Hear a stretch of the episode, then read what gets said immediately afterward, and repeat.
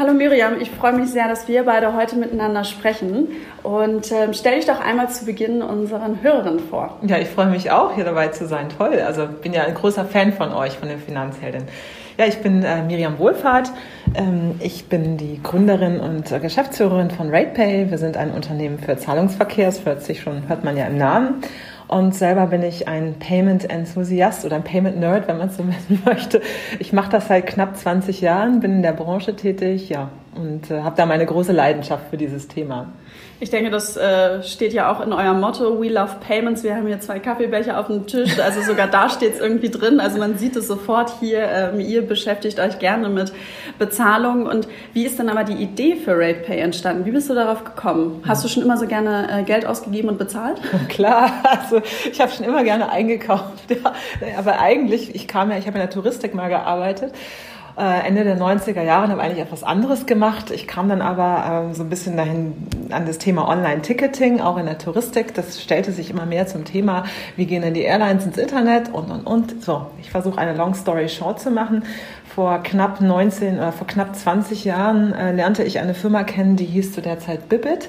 Bibit Global Payment Services in Holland. Ähm, ja, diese Firma, in die habe ich mich verliebt oder eher eigentlich gar nicht so sehr anfangs in das Produkt, weil es war so eher dieser Spirit eines Startups, was ich aus der, was ich davor nicht kannte. Und die Leute, die da waren, die gesagt haben, wir arbeiten hier an einer neuen Idee und das hat sich so cool angefühlt. Und ich dachte so eigentlich, naja, man kann irgendwie doch alles so lernen, weil die anderen, die da gearbeitet haben, das auch nicht konnten. Ja, und die wollten eben bezahlen im Internet machen. Und damals kannte man das noch nicht wirklich, weil man noch mhm. gar nicht im Internet bezahlt hat. Also das war eher so, es gab zwar schon Amazon, es gab auch schon eBay, also das konnte man auch schon nutzen, aber damals hat man bei eBay per Vorkasse bezahlt, also mhm. per Überweisung. Und Amazon gab es eben eine Kreditkarte, das war alles. Aber mehr, mehr war nicht bezahlen im Internet. Und die Leute haben wir noch nicht so gekauft. Die Umsätze waren einfach noch gar nicht da. Nichtsdestotrotz, so war ich angefixt, so kam ich in diese Branche, bin dort hängen geblieben. Diese Branche ist so ein bisschen zu meiner wirklich Passion geworden, muss ich sagen. Und ähm, ich habe dann dort lange gearbeitet bei Bibit. Das wurde dann irgendwann gekauft von der Royal Bank of Scotland, wurde zu WorldPay. Kennt man heute inzwischen auch, wurde letztes Jahr oder dieses Jahr für ganz, ganz viel Geld wieder verkauft. Ähm, ja, aus WorldPay ähm, ich war dann dort tätig. Ähm, das ging dann, aber dann kam die Finanzkrise. Das war dann alles nicht mehr so ganz positiv, weil die mhm. RBS, die hat da schwer drunter gelitten damals, 2008. Ich habe das Unternehmen dann verlassen, kurz äh, vor dem, ich sage jetzt mal, Exitus damals und bin äh, zu einem anderen Anbieter gegangen und habe White Label Payment Service Provider Lösungen aufgebaut, beziehungsweise ich war dort Country Manager für deren Lösungen hier in Deutschland und hatte Projekte. Und über dieses Projekt kam ich eben an diese Fragestellung, wie muss denn das ideale Payment für den deutschen Markt aussehen? Und da hat es in meiner Meinung nach eben noch große Lücken gegeben, weil die Deutschen eben gerne anders bezahlen, also nicht so sehr nur mit Kreditkarte und PayPal, sondern eben auch äh, vor allem zu der Zeit mit Rechnungskauf und Ratenkauf und auch Lastschrift. Und das war einfach noch nicht gut gelöst. Also es gab eben große Händler, die Sachen selber gemacht haben kleinere, mittlere Händler, die konnten das nicht und ich war einfach der Meinung, dass man das ändern müsste und ich wollte damals in diesem, in diesem Projekt, dass wir das gut machen und habe damals äh, meine zwei Mitgründer kennengelernt, die eine ähnliche Idee hatten. Mhm. Und wir haben daraus halt mal mehr diese Idee entwickelt. Das war anfangs was nur Rate, dann aber gesagt, nee, das kann eigentlich nicht nur Rate sein, weil Rechnungskauf ist eigentlich das, was die Deutschen gerne bezahlen. Mhm. Ja diese Idee, die wollten wir, die wollte ich eigentlich meinem damaligen Chef verkaufen als äh, Produktidee und ja. der wollte das nicht umsetzen und dann kam halt irgendwann der Drang zu sagen, so, daraus machen wir jetzt eine Firma, weil der deutsche Markt ist ja nicht klein, der ist groß genug und der braucht endlich mal ein gutes Bezahlmittel. Das war 2009. Ja, daraus ist geworden heute ein Unternehmen, wird dieses Jahr zehn Jahre alt. Okay. Wir sind durch alle Höhen und Tiefen gegangen. Ähm, mit damals Investment kriegen, was anfangs nicht geklappt hat, dann bei der Otto-Gruppe gewesen, das war sehr gut, dann aber auch viele, ich sage jetzt mal auf und ab, größer geworden, große Kunden gewonnen, eine Lizenz bekommen, profitabel geworden, wieder verkauft worden an Private Equity. Also es gab wirklich, da ist richtig viel passiert in den letzten zehn Jahren. Mhm. Also richtig viele Ups und Downs und alle, äh, alle, viele Learnings, die du Total. Also wir sind durch alles durchgegangen. Am Anfang war natürlich auch, wir hatten eine Idee, wir sind, sind mit etwas live gegangen, was ehrlich gesagt am Anfang noch Kraut und Rüben war. Ja, aber auf der anderen Seite, Ich denke immer, hätten wir es nicht einfach getan, dann würde es uns heute nicht geben. Mhm. Und wir haben immer daran gearbeitet, das Ganze immer besser zu machen, schneller zu machen, automatisierter zu machen und ein cooleres Produkt zu bauen. Ne? Ja, und heute 237 Leute hier in Berlin eine wirklich großartige äh, Gründungsstory und auch eine gute Herleitung, wie, wie ihr sozusagen auf die Idee gekommen seid. Und ich finde es auch großartig, dass du auch davon erzählst, hey, ja, es gab Hochs, es gab aber auch die Tiefs, weil ich glaube, die sind auch total wichtig in so einem, Prozess, wenn man halt auch selber gründet und irgendwie da reingeht. Und ähm, Du hast gesagt, ihr seid jetzt innerhalb von zehn Jahren auf über 200 Mitarbeiter gewachsen. Wie, wie war das so selber für dich? Also wenn man kommt, hat, hat eine Idee, will die an den Start bringen und auf einmal hat man irgendwie, jetzt sitzt ihr hier in so coolen Office-Räumen hier in Berlin und äh, hat da ein riesen Team hinter sich. Ja, unglaublich. Das geht mir heute immer noch so. Wir haben heute übrigens unsere Sommerparty Ach. und das wird dann wieder so ein Anlass sein. Das ist immer, wenn dann so alle so zusammenkommen, dann wird mir das manchmal immer erst so richtig bewusst, wie viele Leute das eigentlich inzwischen sind. Dann werde ich immer regelmäßig total sentimental und manchmal verdrücke ich dann auch ein kleines Tränchen. Das kommt dann irgendwie. Das ist ja Gott sei Dank nicht über Nacht entstanden. Ich denke immer, das war ja, äh, ich zu der Zeit, vor zehn Jahren, gehen wir mal zurück. Ich habe ja nie große Teams geführt und war auch jetzt nicht unbedingt der typische äh, Gründer in dem Sinne, dass mhm. ich gesagt habe, ich bin jetzt hier ein Unternehmenslenker. Ja, überhaupt nicht. Sondern das ist ja man ist ja mit seinen Aufgaben gewachsen. Ich muss sagen, ich bin mit meinen Aufgaben sehr gewachsen, habe einfach sehr viel lernen können im Laufe der Jahre und ja, festgestellt, wie wichtig das ist, eben ein Team zu haben. Ja? Wenn dieses Team nicht da ist, äh, dann funktioniert überhaupt nichts. Ja? Und deshalb, ich bin ja nur ein Teil des Teams und versuche eben das Team zu koordinieren.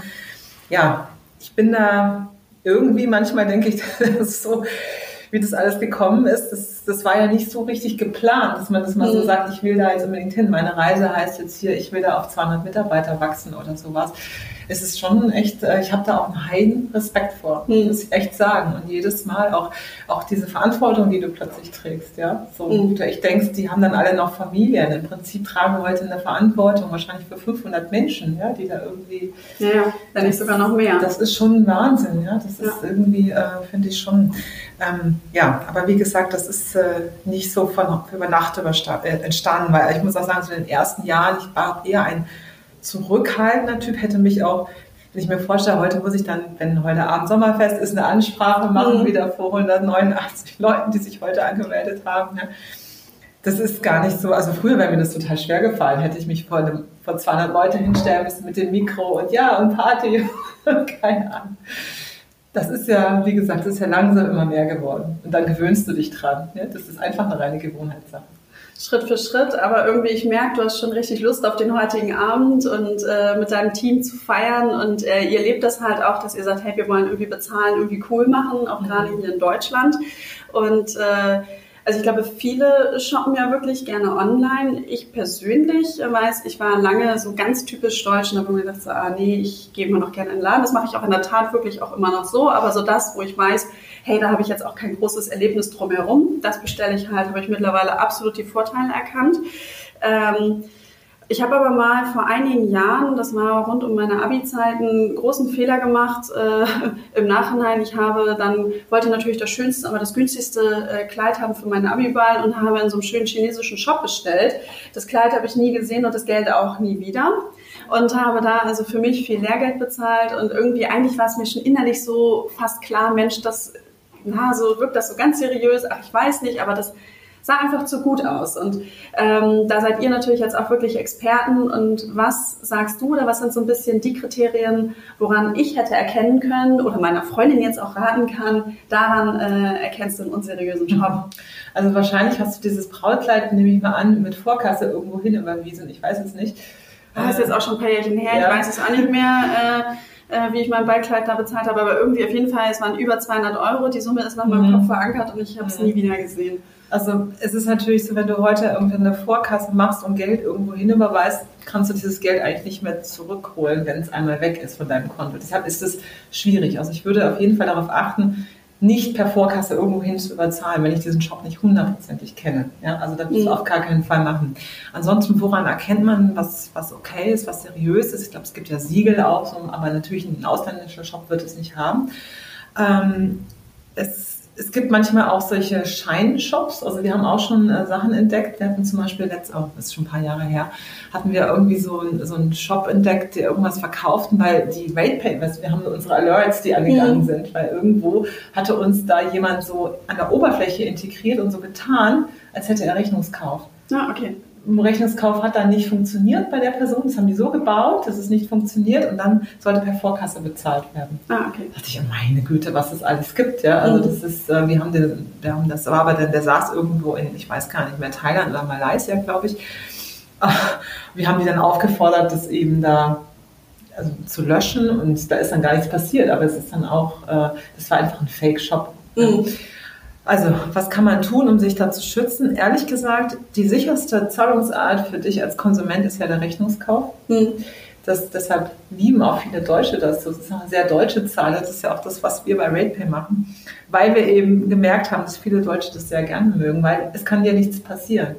Du zahlst nämlich erst dann, wenn du die Ware hast und wenn mhm. du sagst, das ist okay und äh, ich behalte das und ich bezahle das, was ich behalte. Ja. Genau, das ist auch mal ein Vorteil, weil wenn man bestellt, dann bestellt man vielleicht mal zwei Größen mhm. oder zwei unterschiedliche Teile, genau. entscheidet sich zu Hause und da kann ja schon mal manchmal eine gute Summe zusammenkommen. Und wenn ich dann sage, Mensch, ich muss jetzt hier, ich sage jetzt mal, eigentlich will ich nur einen Teil haben, weil ja. ich irgendwie äh, eingeladen bin und irgendwie ein neues Oberteil oder ein Kleidchen brauche, bestelle aber für 400 Euro, will aber eigentlich nur ja. maximal 100 ausgeben, dann ist es natürlich schon ein Vorteil, wenn ich sagen kann, das, was ich nicht brauche, schicke ich zurück und das, was ich behalte, zahle ich dann per Rechnung. Genau, und absolut, und sage ich jetzt mal so, bei den seriösen Shops, ähm, man kann da auch überall mit Kreditkarte zahlen und mit PayPal.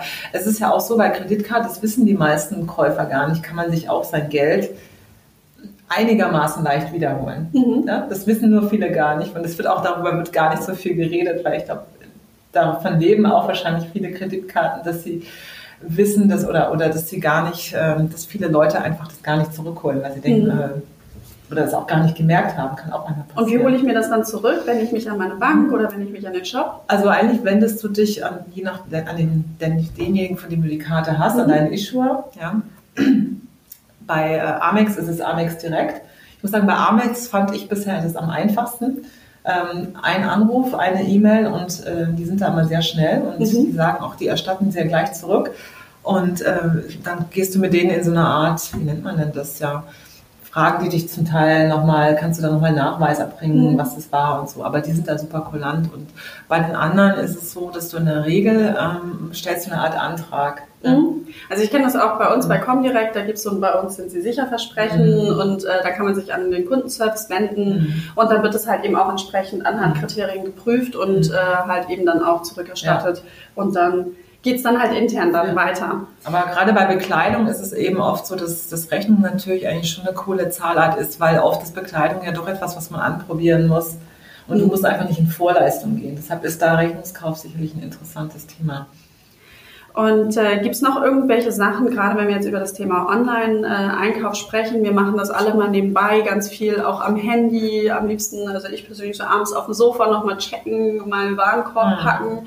Der wird dann ja nicht immer direkt gekauft, also das machen wir auch immer gerne, erstmal alles so ein bisschen sichern, mhm. beobachten. Äh, was kann ich denn als User noch so beachten, ähm, um halt bei dem Thema Sicherheit mal so ein Augenmerk drauf zu legen. Also du kannst ja einmal gucken, haben die zum Beispiel Gütesiegel, Trusted Shops ist ein Beispiel, dann ist es natürlich, wie werden die Daten verschlüsselt, gibt es da eine SSL-Verschlüsselung, das siehst du im Browser, äh, unseriös, wenn zum Beispiel nur Vorkasse angeboten wird. Ja, das mhm. ist echt unseriös. Das ist also, da würde ich nicht einkaufen in einem Shop, der nur Vorkassen hat, auf gar keinen Fall. Dann, wie ist denn eigentlich die Darstellung? Ist ein Impressum? Gibt es da eine Adresse? Gibt es Kontaktmöglichkeiten? Wenn du zum Beispiel irgendwo hier, in, ich sag mal, ein Kleid bestellst und der Firmensitz ist irgendwo ja, also ich habe damals alles falsch gemacht. Was genau, du hast auch gar nicht drauf geachtet. Du warst schon zwölf Jahre oder so her. Also wirklich einmal alles, einmal, also ich, ich wollte ja nur ein Beispiel ja. mitbringen. Ich ja, wusste ja. damals schon, ich kann das nochmal irgendwann verwenden. Also ich würde schon, also jedem raten, gerade wenn sich das nach super Schnäppchen anhört, sich den Shop einfach mal genauer zu betrachten. Und manchmal ist wirklich ein Blick ins Impressum schon sieht es anständig aus? Ja? Gibt es da irgendwie eine Vermierung? Gibt es irgendeine Kontaktadresse? Kann ich irgendwen kontaktieren in diesem Shop? Ja? Oder ist das alles nur, da steht eigentlich gar nichts? Und manchmal ist es auch eigentlich ganz gut, das einfach mal zu googeln, den Shop, mhm. ja, wenn man sich unsicher ist. Und da, wenn man da gar nichts findet, dann ist es schlecht. Ja? Wenn man ganz viel findet, dann kann man wenigstens äh, davon ausgehen, dass es den Shop gibt. Ja. Ob er dann gut ist, weiß ich nicht, aber äh, das ist das würde ich immer äh, auf jeden Fall empfehlen, sich das mal genauer anzugucken. Also man sollte schon aufpassen mit dem Bezahlen. Ne? Nicht ja. irgendwo Geld hinüberweisen, auf keinen Fall. Ähm, was ich noch so als äh, Tipp mitgeben kann, auch nochmal so zu rein technischen Sachen, ähm, schau einfach, dass du auch das aktuelle Browser-Update ja. gemacht hast, äh, installieren Vi Virenschutz, schau auf deine sichere Verbindung. Das sind halt auch immer nochmal Kriterien, die zählen halt mit rein. Das hilft dir nicht nur beim Einkaufen, sondern auch halt bei anderen Geschichten. Miriam, jetzt hast du auch äh, eben gesagt, äh, wir Deutschen, wir zahlen gerne halt per Rechnung. Ne? Und wir sind ja mhm. sowieso immer recht klassisch unterwegs. Es wird ja auch nochmal gesagt, hey, wir lieben das Bargeld. Mhm. Und ähm, also ich persönlich, äh, ich finde Bargeld natürlich auch toll, wenn ich welches habe, aber eigentlich habe ich in der Regel gar keins. Ich, ich liebe es, mit Karte zu bezahlen, einfach irgendwie schnell und irgendwie schnell ran, schnell weg, so ungefähr. Ähm, wie meinst du, sieht so gerade die Zukunft im Bezahlen aus hier in Deutschland? Es hat sich ja schon einiges über die letzten Jahre verändert. Ihr habt da ganz viel Veränderung mitgemacht. Äh, was glaubst du, wohin bewegen wir uns noch? Also, Werden wir noch äh, Leute in ihren Portemonnaies nach den Cents kramen sehen in, in ein, zwei Jahren an der Supermarktkasse, die also ich, alle nerven? Ich glaube in ein, zwei Jahren ja noch, ja. Also das ist natürlich noch, in Deutschland ist schon ein, ein ja, Bargeld und die Deutschen, das ist eine ganz spezielle Beziehung. Das siehst du auch, wenn du mal bei Twitter manchmal bist, und da gibt's, da gibt's, da gibt's irgendwie Themen um Abschaffung des Bargelds und Mobile Payment ist cool. Es gibt eine riesen Lobby dagegen. Ja. Mhm. Ähm, ich persönlich bin ein Freund von mobilen Bezahlen. Ich mag auch Bargeld nicht besonders, aber ich kann auch verstehen die ganzen Menschen, die gerne Bargeld wollen, die es lieben, weil es ist natürlich die Zahlart, wo du die größte Privatsphäre hast. Ja? Mhm. Und das ist natürlich, in, in Deutschland hat das so, ich glaube, wir haben auch so ein bisschen unserer Geschichte geschuldet, ein anderes Verhältnis zur Privatsphäre und äh, zu dem ganzen Datenschutz. Ja, mhm. wahrscheinlich auch ganz anders als in anderen Ländern. Deshalb glaube ich, also erstmal glaube ich, dass das Bargeld nicht ganz so schnell verschwindet, aber es wird weniger werden. Also mhm. das tendenziell schon. Ähm, sieht man ja auch die Initiativen, die großen Geldscheine sollen ja auch abgeschafft werden. Das heißt, es gibt ja schon Zeichen, dass natürlich auch dem Staat eigentlich auch daran gelegen ist, weniger Bargeld im Umlauf zu haben und mehr auf elektronische Bezahlarten zu gehen, aber es wird noch Bargeld bleiben. Ob das jetzt in zehn Jahren noch ist, weiß ich nicht, aber wenn wir jetzt mal fünf Jahre, glaube ich, haben wir schon noch Bargeld. Mhm. Ähm, es wird aber immer mehr Mobile Payment geben. Also noch sieht man relativ wenige Menschen an der Supermarktkasse. Ich weiß nicht, wie es dir geht. Ich achte da immer sehr drauf, wie viele Leute sind da so vor mir, wie bezahlen die. Und es sind noch wenige, die sagen, ich zahle jetzt hier mobil. Ja, ich glaube, das ist hier auch in Berlin natürlich noch mal stärker. Äh, ich wohne im Norden von Hamburg in einem kleineren Dorf und kaufe dann in meinem Supermarkt des Vertrauens ein und da ist es schon noch so viele ältere Menschen auch und äh, da wird schon noch mal gekramt, aber es wird auch ein bisschen weniger. Mhm. Also ähm, das äh, ist, schon, ist schon angenehmer. Aber man wird auch nicht mehr schief angeguckt mittlerweile in dem äh, Supermarkt, wenn man dort, da gibt es dann nämlich noch eine App, wo, wo man dann auch Punkte mitsammelt und theoretisch auch ah. mit bezahlen könnte. Mhm. Ähm, aber auch mit diesem kontaktlosen Bezahlen, das war ja am Anfang, hat man ja als, als Kunde fast manchmal an der Kasse das noch erklärt und hat gesagt, ja, ja, das geht. ja, ja. Und du siehst aber auch, das kontaktlose Bezahlen ebnet so langsam den Weg, dass die Leute auch eher ein Verständnis dafür entwickeln. Weil letztendlich der Unterschied, ob ich die Karte davor halte oder das Telefon davor halte, ist dann ja nicht mehr so groß. Ich glaube eher so dieses, ich muss das jetzt jetzt nicht in den Schlitz reinstecken und Nummer eingeben. Mhm. Das ist so ein bisschen, äh, verstehen manche noch nicht so. Und ich glaube auch im Moment ist es ja so, dass du in den mobilen Zahlarten noch nicht die EC-Karte hast. Ja, sobald, also ich glaube, wenn das Lastschriftverfahren im Prinzip da reinkommt, äh, dann wird sich das auch nochmal ändern. Ja, das ist ja, heute ist es ja so, dass du bei Apple Pay leider noch nicht mit, äh, mit, deiner, mit deinem Konto bezahlst, mhm. du bezahlst ja mit einer hinterlegten Kreditkarte. Genau, richtig. Und du hast in Deutschland, äh, ähm, ich weiß jetzt nicht, wie die aktuelle Zahl ist. Also die letzten Zahlen, die ich gezogen habe, das war aber, glaube ich, schon letztes Jahr, die waren so bei etwa 39,x Prozent äh, Kreditkarten in Deutschland.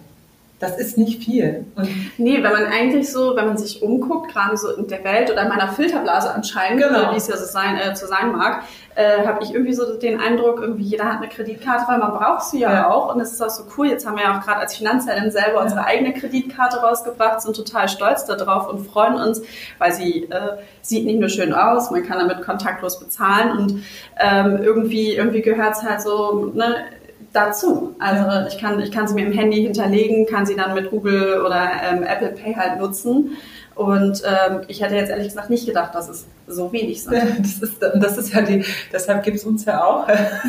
ähm, ja, das, das ist in der Tat, ich finde es auch immer so, weil in meinem Umfeld zahlen alle mit Kreditkarte mhm.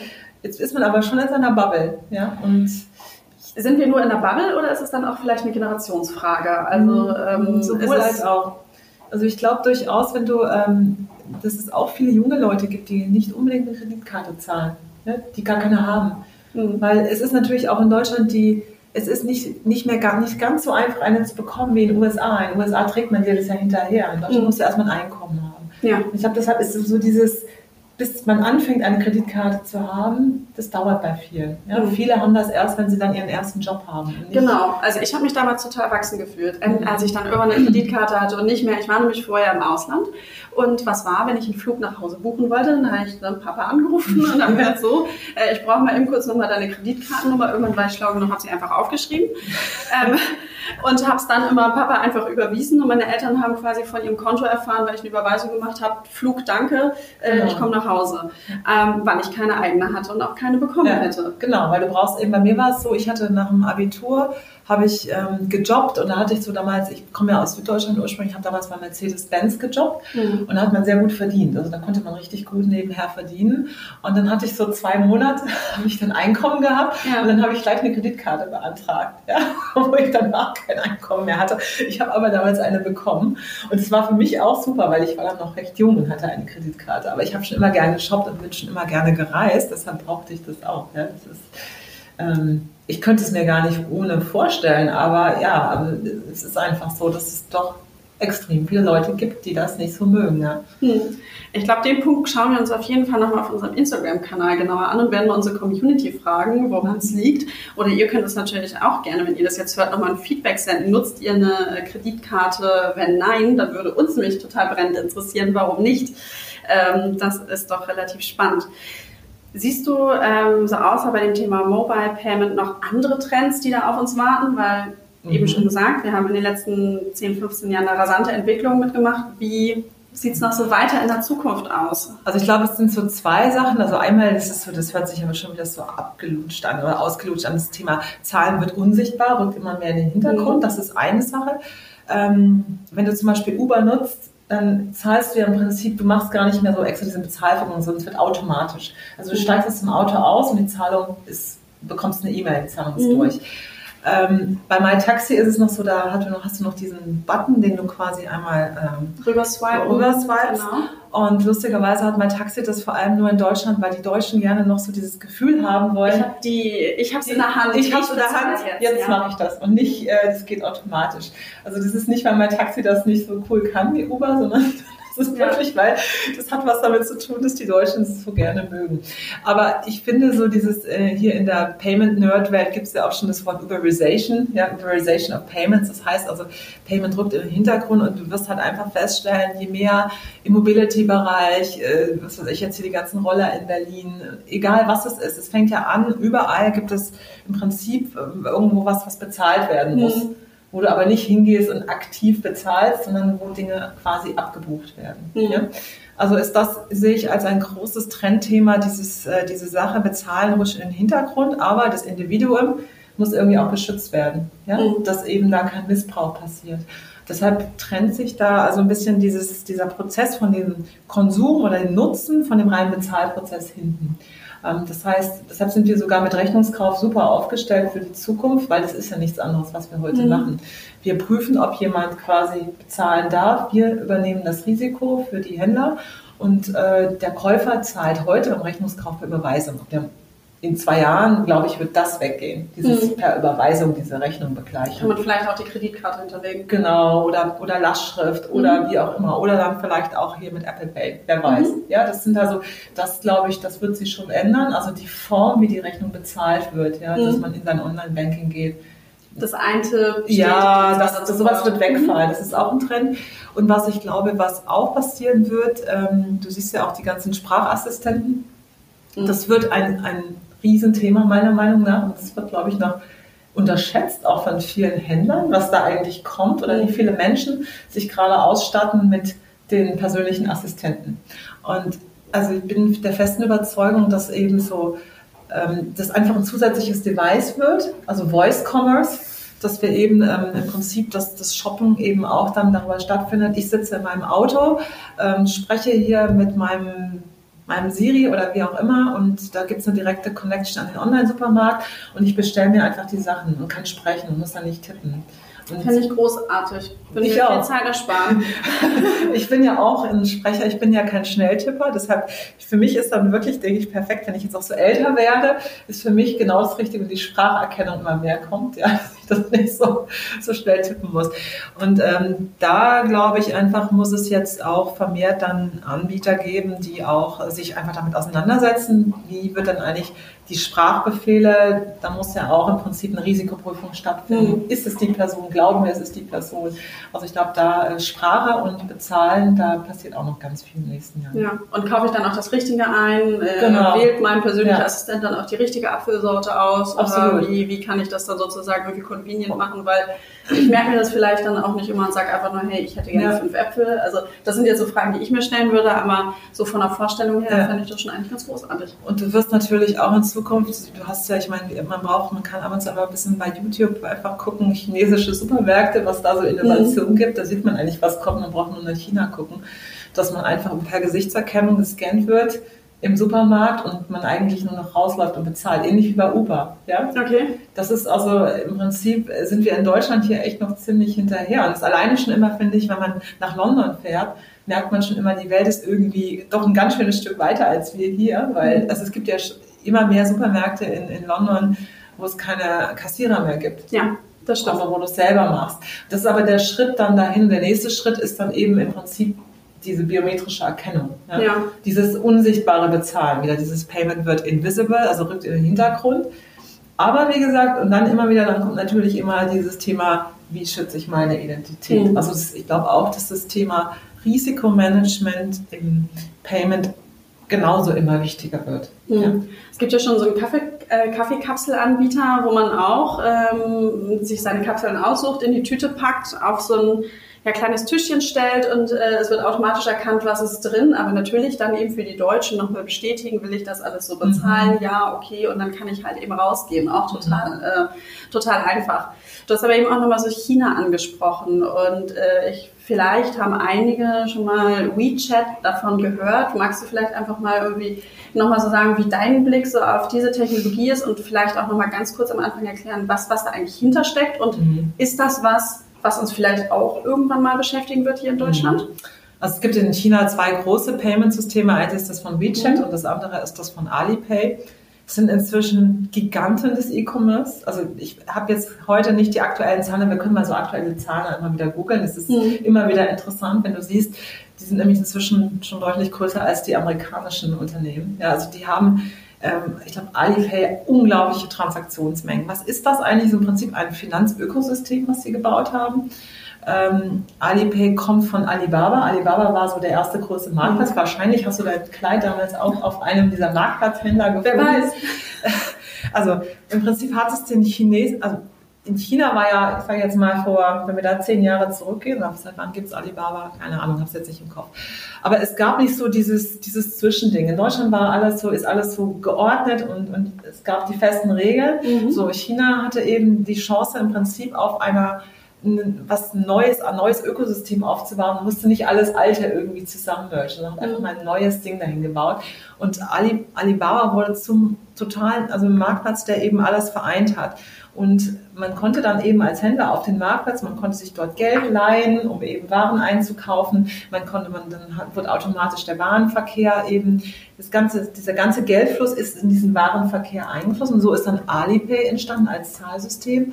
Und heute ist Alipay ein, ein komplettes Ökosystem. Das ist im Prinzip so eine riesen super Lifestyle-App, wenn du es so möchtest, mhm. in der du alles machst. Du, du kannst in der bezahlen, also du machst dann dein Online-Payment damit. Du machst, äh, du kannst deine Kinokarten buchen, dein, Tax, dein Auto buchen, dein also alles, also alles das, was ja. du brauchst, dein Hotel, äh, dein Essen. Von morgens vom Brötchen, ja. ähm, Tags bis Taxi, genau. Mittagessen, Abendessen, Hotel, also alles. Du hast also kannst Freunde, an deine Freunde Geld bezahlen. Genau, Geld auch teilen. Du kannst Geld teilen, du kannst inzwischen Kredite darüber aufnehmen, du kannst Ratenkauf damit machen ähm, es, es, beinhaltet das alles und deshalb ist das so ein Ökosystem mhm. geworden, was so unglaublich groß ist. Und natürlich in einem Land wie China hast du halt auch diese, diese vielen Menschen, wo sich Dinge ganz anders verbreiten können. Mhm. Ja? Und so natürlich auch Und das ist die eine. Und die andere ist dann WeChat. Die kamen ja ursprünglich eigentlich so aus eher so diesem Chat-Bereich und die haben ein bisschen es auch geschafft, dieses Payment so ein bisschen in, in so eine Gamification zu bekommen, wo ganz viel passiert. Ja? Mhm. Und äh, wenn du zum Beispiel auch guckst, wie WeChat funktioniert, dieses Payment, du hast dann auch immer ganz viel Informationen dabei. Ne? Du, wenn, du, wenn du das mal beobachtest, wenn wie Leute mit WeChat bezahlen, das ist eher, das ist sehr spielerisch zum Teil, mit viel okay. Bildern und so. Das ist ganz anders, aber es ist im Prinzip zwischen ein genauso oder fast genauso großes Ökosystem wie jetzt äh, ein Alibaba. Und hinter WeChat äh, steht Tencent, die inzwischen auch ein riesen chinesisches Unternehmen, was in sehr vielen deutschen Unternehmen inzwischen auch investiert ist. Und ich glaube, die haben jetzt auch sogar bei Universal Music, äh, ähm, gehen die auch mit rein. Also es ist unglaublich, was da eigentlich in China entsteht und überhaupt in diesen Ländern auch. Ich war letztes Jahr auf der Money 2020, da habe ich GrabPay kennengelernt, kommen eben aus Indonesien. Okay. Ja. Und Mit Grab, BB am Ende? Ja, wie Grab. Also in mhm. Deutschland hört sich das nicht so schön an. Wie das Grab. Äh, und die sind entstanden eigentlich aus was wie MyTaxi. Die hatten mhm. quasi im Prinzip die größte, ähm, ich sag jetzt mal, Mobility-App für eben in Indonesien. Und daraus haben die ein Payment-System gelauncht. Die haben natürlich schon viele User. Und die haben natürlich den Vorteil in diesen Ländern mit diesen vielen Menschen, dass die gleich viele Nutzer haben. Und die Asiaten sind meiner Meinung nach äh, die sind da einfach experimentierfreudiger mhm. als die Deutschen. Die Deutschen sind da beim Bezahlen, oh je, oh je, ja, das mhm. macht man nicht.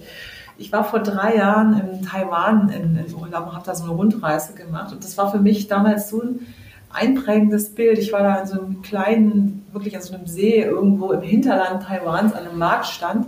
Da stand da so eine alte Oma, die konnte, die, die konnte kaum aufrecht stehen und weißt du, zahlt an dem Marktstand mit ihrem Handy. ja das, ist, das würde in Deutschland einfach nicht stattfinden. Ganz andere Akzeptanz einfach. Ja. Total spannend. Und ähm, ich bin auf jeden Fall gespannt. Äh, wir müssen uns wahrscheinlich dann irgendwie, vielleicht, sicherlich kann man sich jährlich dazu unterhalten, was alles, was sich alles noch mhm. tut und was sich verändert, äh, wie sich das hier dann in Deutschland verändert und wie sich das auch für euch als Unternehmen verändert und äh, die, die Bezahlvorgänge. Jetzt ist es so, wir haben eben gerade auch nochmal über China gesprochen, über andere Bezahlmethoden und, und Trends dass wir Deutschen doch eher noch mal ein bisschen zurückhaltend sind, äh, so ein bisschen unsere eigenen Anforderungen haben. Glaubst du, dass es so für deutsche Anwendungen auf, jetzt mal auf dem internationalen Markt gesehen eher schwer wird oder ähm, dass wir schon mit dem, was wir hier haben, schon ganz gut dastehen? Hm. Also es ist eher schwer, ja? Hm. Also weil Sag mal so, der Kuchen ist natürlich zum großen Teil schon verteilt. Mhm. Ja? Die Kreditkartenanbieter sind da, PayPal ist da, es ist sehr schwer, ein neues Bezahlsystem zu launchen. Das ist nicht einfach, weil und es kostet unglaublich viel Marketinggeld, weil man muss es natürlich in die Masse reinkriegen. Und die Deutschen, wie gesagt, sind beim Bezahlen eher kritisch. Also mhm. hinterfragen eher, hm, kenne ich das, wie funktioniert das? Ähm, sie nutzen am liebsten das, was sie kennen. Ja, deshalb ja, lustigerweise auch RayPay ist ja kein Brand. Wir sind ja im Prinzip bei uns, wenn man mit uns bezahlt, dann steht im Checkout Kauf auf Rechnung oder Kauf ja. per Lastschrift. Das kennt jeder in Deutschland. Ja. ja. Genau aus dem Grund, weil es eben schwer ist, was zu launchen. Und deshalb sind die Deutschen, haben in den letzten Jahren immer wieder Versuche gestartet, ja auch mit PayDirect und äh, mit GiroPay und und und. Aber meiner Meinung nach sind die, die Deutschen oft zu sperrig in dem, mhm. was sie da tun oder denken zu wenig an das Thema Design oder so, dass es wirklich einfach geht und aus User-Sicht. Also mhm. ich glaube, wir Deutschen sind gerne so, dass wir uns das dann überlegen, was das alles für Features haben muss, was das alles können muss. Es muss das und das und das können. Deshalb werden wir immer gar nicht fertig, irgendwas zu entwickeln, mhm. anstelle dass wir uns irgendwie mal überlegen, wie kann man das möglichst einfach erstmal in den Markt bringen. Das mhm. kann vielleicht auch noch gar nicht so viel. Aber das, das glaube ich, das kann man den Leuten dann anerziehen. Ähm, aber wir haben es bisher nicht geschafft, eine coole neue Zahlart im deutschen Markt zu launchen. Das ist bisher alles leider kläglich gescheitert. Und jetzt ist ja, ich habe jetzt nur gehört, jetzt sind die Sparkassen und äh, die deutschen Banken ja auch wieder dabei, ein, mit XPay, das ist irgendwie durchgesickert vor letzte Woche irgendwie so, dass es jetzt ein neues Zahlverfahren geben soll, was alles bündeln soll, was im deutschen Markt da ist. Mhm. PayDirect und Girocard und Giropay und kann man mal gespannt sein, was ich dann da Ich bin gespannt. Ich habe nur Angst, dass wir uns dann wieder gegenseitig auf die Füße treten, dass mhm. das nicht so an Fahrt gewinnt, wie man sich das vorstellen könnte. Ich würde mir das wünschen. Also ich fände es super, wenn es ein europäisches Zahlverfahren gibt. Meiner Meinung nach könnte man sowas mit aus der Lastschrift machen, ja, wenn man es mhm. klug machen würde, weil die Lastschrift ist total einfach zu nutzen und ist im IBAN-Raum eigentlich auch den meisten Europäern zugänglich. Ja. Und ähm, wenn man das in eine einfache Verpackung packen würde, dann müsste man das auch nicht jedem genau erklären, was eine Lastschrift ist. Ja. Das, äh, ja, da glaube ich eher gesagt, sind wir sehr hinten dran. Wenn du mich jetzt bei uns bei Ratepay fragst, glaube ich natürlich nicht, dass wir hinten dran sind, weil für uns ist das größte Thema eigentlich heute das Risikomanagement und die Identität. Also mhm. wir könnten im Prinzip ja auch mit jedem, wir arbeiten ja auch mit Marktplätzen, wir arbeiten mit ganz unterschiedlichen Kunden. Also wir können uns an die, an die Sachen anpassen und andere Sachen machen. Aber ich glaube, äh, es ist jetzt schon, es ist eine Minute vor zwölf für ein europäisches Bezahlsystem oder ein deutsches ich glaube nicht mehr so richtig dran. Ich würde es mir wünschen, fände ich super, aber äh, ähm, es ist eben so, dass man, wenn man versucht, diese Initiativen, die da bisher waren, die alle nicht so richtig funktioniert haben, ich glaube nicht so daran, dass man daraus dann was super Cooles hinkriegt, was vorher schon nicht richtig. Man müsste es einfach mal neu from scratch ausdenken. Wie will der Kunde das denn haben? Was hätte der Käufer denn gerne? Das muss ganz, ganz einfach sein. Ja? Super, vielen, vielen Dank und auch äh, insbesondere für diesen Blick so ein bisschen in die, in die Glaskugel, dass wir über ein paar Themen auch einfach ein bisschen diskutieren konnten.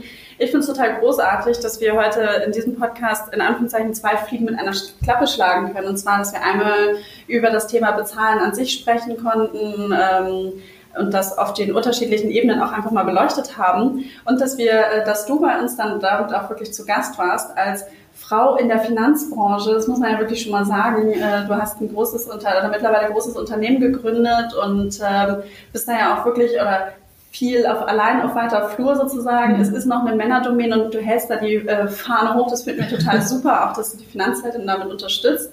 Ähm, vielen lieben Dank an dieser Stelle. Sehr gerne, hat mir großen Spaß gemacht. Wunderbar. Und für dich nochmal ähm, am Ende eine ganz kurze äh, Zusammenfassung, vielleicht nochmal so ein paar Punkte. Ähm, ich, also ich hoffe, wir konnten dir etwas mehr Spaß oder Freude und auch Mut machen ähm, zu neuen Bezahlsystemen, konnten dir ein paar hilfreiche Informationen geben, wie du gut und sicher in Online-Shops bezahlst, wie du das auch mal erkennst. Ähm, probier einfach aus, informier dich, google einfach mal neue Geschichten. Wir verlinken dir in unseren Show Notes alle Infos einmal zu RatePay und zu Miriam. Ähm, ich werde euch auch nochmal Alipay und WeChat, vielleicht finde ich da einen spannenden Artikel nochmal zu verlinken. Natürlich auch die Informationen zu unserer Finanzheldinnen Visa-Karte, wenn ihr daran Interesse habt. Und ansonsten gilt auch hier an, am Ende, wir freuen uns total über euer Feedback. Lasst uns eine Bewertung da, ähm, einen Kommentar. Das hilft uns besser zu werden und zeigt auch anderen äh, oder gibt dem Podcast auch äh, Sichtbarkeit. Vielen Dank. Danke.